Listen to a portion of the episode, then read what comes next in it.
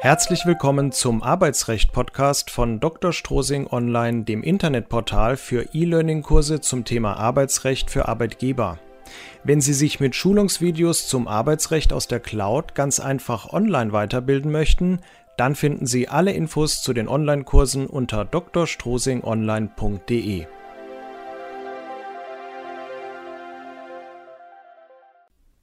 Wann braucht die Arbeitgeberin oder der Arbeitgeber einen Grund für die Kündigung des Arbeitsverhältnisses und in welchen Fällen ist eine Kündigung auch ohne Grund zulässig?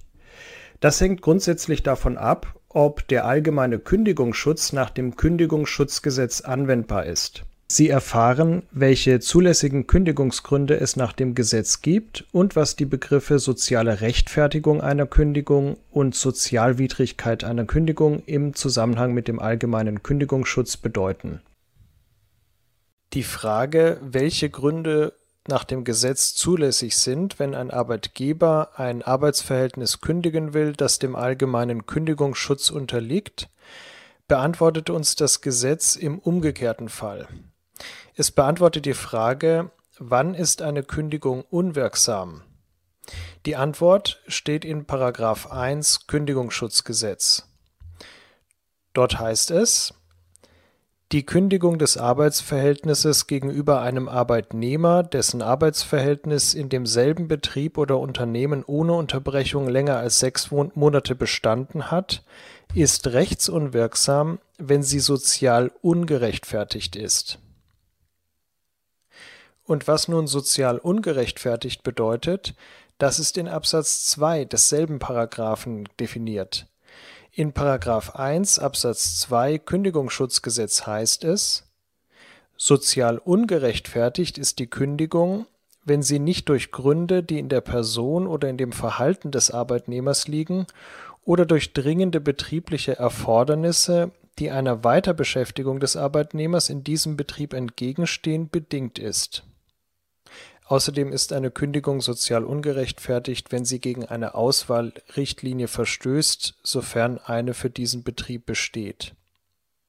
Wenn eine Kündigung sozial ungerechtfertigt ist, bedeutet dies die Sozialwidrigkeit einer Kündigung mit der Rechtsfolge, dass die Kündigung unwirksam ist.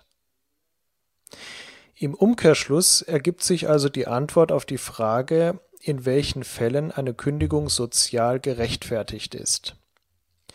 Die Arbeitgeberin oder der Arbeitgeber kann also ein Arbeitsverhältnis, das dem allgemeinen Kündigungsschutz unterliegt, dann ordentlich kündigen, wenn zumindest einer der im Gesetz genannten zulässigen Gründe für die Kündigung vorliegt.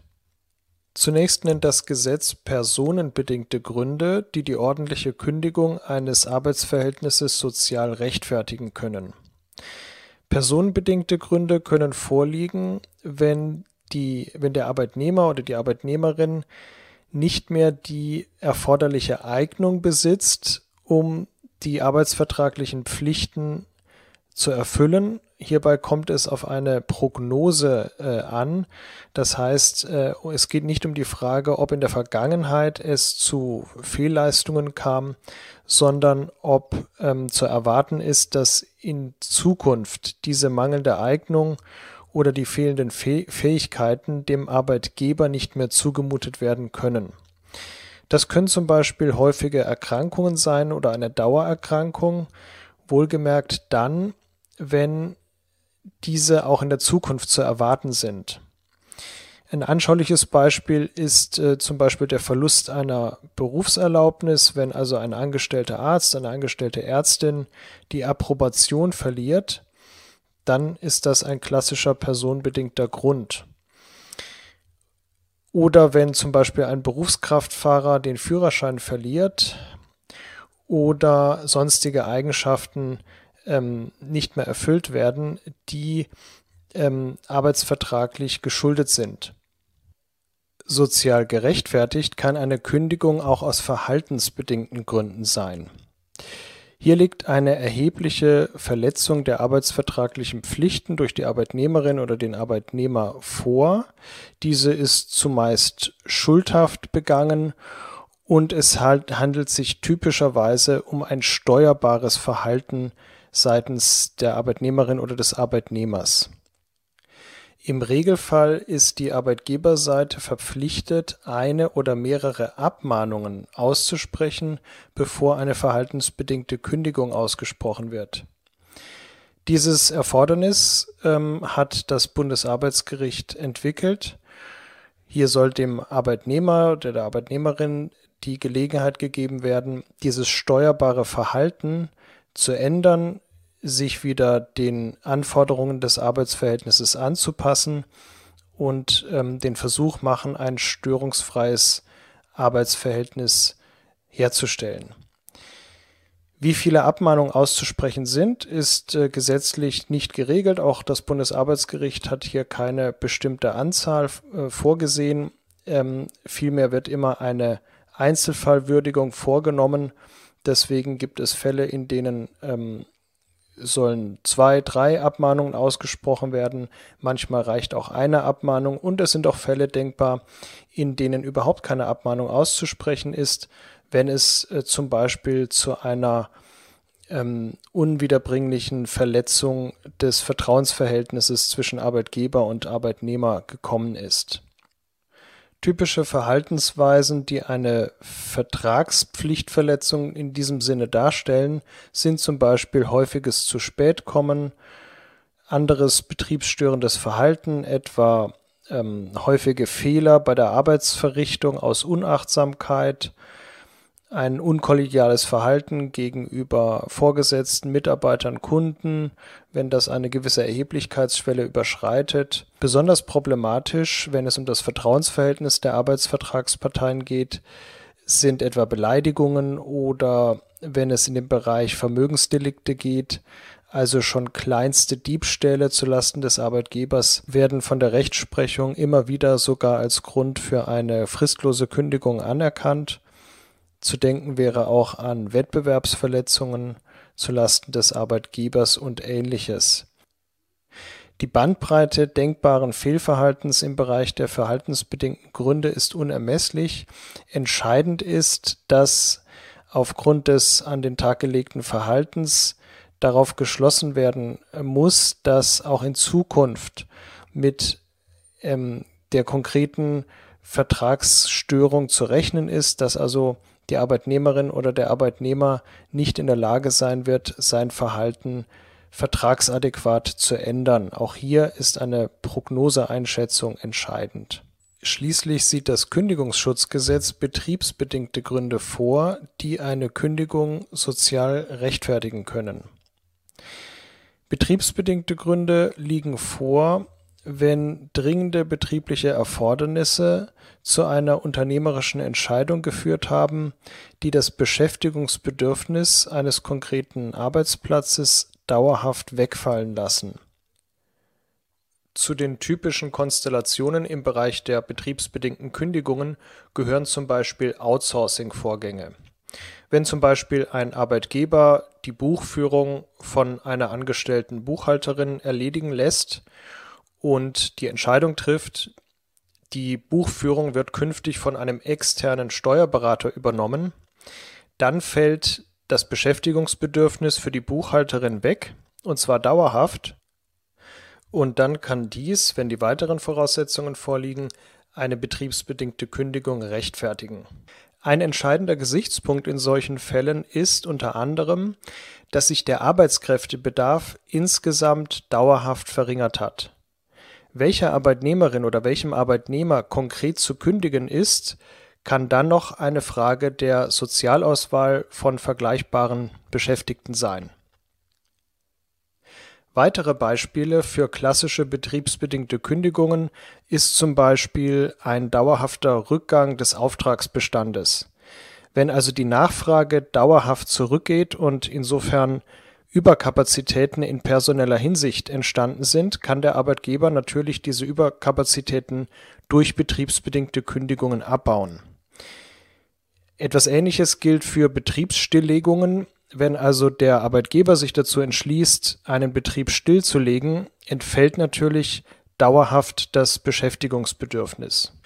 Auch Rationalisierungsmaßnahmen oder die Einführung einer Leistungsverdichtung können betriebsbedingte Kündigungen rechtfertigen.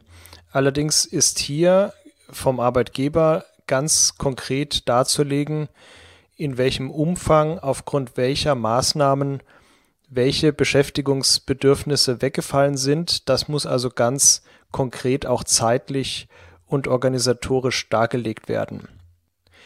Dies sind also die gesetzlich zugelassenen Kündigungsgründe, die zu einer sozialen Rechtfertigung einer Kündigung auch dann führen können, wenn der allgemeine Kündigungsschutz nach dem Kündigungsschutzgesetz auf das konkrete Arbeitsverhältnis anwendbar ist.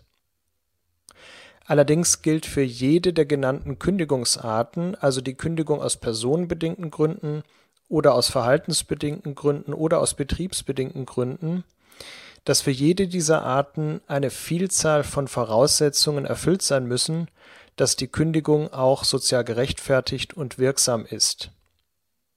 Das heißt, die arbeitgeberseitige Kündigung eines Arbeitsverhältnisses, bei dem der allgemeine Kündigungsschutz greift, ist immer eine heikle Angelegenheit und bedarf einer gründlichen Vorbereitung durch Prüfung aller Voraussetzungen.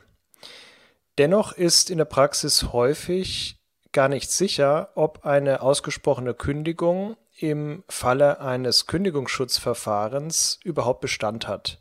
Denn es ist nun mal nicht vorhersehbar, wie etwa eine Beweisaufnahme ausgeht, wenn Tatsachen im Rahmen des Kündigungsvorgangs streitig sind. Auch ist nicht vorhersehbar, ob die Kündigungsgründe, so sehr der Arbeitgeber sich auch bemüht, sie darzulegen, vom Gericht ähm, nachvollzogen und anerkannt werden. Es ist auch nicht vorhersehbar, ob äh, die Gerichte in den verschiedenen Instanzen den Sachverhalt unterschiedlich beurteilen. So kann ja etwa das Arbeitsgericht erster Instanz der einen Meinung sein, das Arbeitsgericht der zweiten oder dritten Instanz einer anderen Meinung. Deswegen wird in der Praxis von Arbeitnehmerseite oft aus taktischen Gründen im Rahmen der ähm, Klagefrist für eine Kündigungsschutzklage, das sind drei Wochen nach Zugang der Kündigung, schon aus taktischen Gründen eine Kündigungsschutzklage erhoben, um einen Gütetermin vor dem Arbeitsgericht zu erzwingen. In diesem Gütetermin wird dann zunächst mal überblicksmäßig über die Kündigung verhandelt und die Arbeitnehmerseite spielt hier oft das Drohpotenzial, das sie hat, aus, nämlich einen langwierigen Kündigungsschutzprozess möglicherweise über mehrere Instanzen und mehrere Jahre hinweg zu führen. In vielen Fällen kommt es dann ähm, zu einem Vergleichsvorschlag durch das Gericht, sprich zu einer Abfindung, die dann oft der Arbeitgeber dem, der Arbeitnehmerseite anbietet, um so einen langwierigen Kündigungsschutzprozess zu vermeiden. Die oft vorkommende Reaktion auf eine arbeitgeberseitige Kündigung eines Arbeitsverhältnisses, das dem allgemeinen Kündigungsschutz unterliegt, ist also die Erhebung einer Kündigungsschutzklage durch die Arbeitnehmerseite und dann am Ende die einvernehmliche Auflösung des Arbeitsverhältnisses durch Vergleich und Zahlung einer entsprechenden Abfindung. Die andere Variante ist natürlich, man einigt sich nicht im Gütetermin und führt den Arbeitsgerichtsprozess tatsächlich bis zum Ende durch mit entsprechenden Unsicherheiten, denn in der Regel ist nicht vorhersehbar, wie der Prozess ausgeht, wegen der genannten Unsicherheiten hinsichtlich einer etwaigen Beweisaufnahme und der Wertung des jeweiligen Gerichts. Vielen Dank fürs Zuhören. Wenn Sie mehr erfahren möchten zum Thema Arbeitsrecht für Arbeitgeber, dann gehen Sie jetzt auf drstrosingonline.de/newsletter. Dort bekommen Sie wichtige Rechtstipps für den Betriebsalltag nach und nach kostenlos per E-Mail zugesandt und als Willkommensgeschenk eine Checkliste zum Thema Mitarbeiter einstellen, welche rechtlichen Bestimmungen Sie hierbei beachten müssen. Alles sofort startklar auf drstrosingonline.de/newsletter. Ich freue mich auf Ihren Besuch. Bis zum nächsten Mal.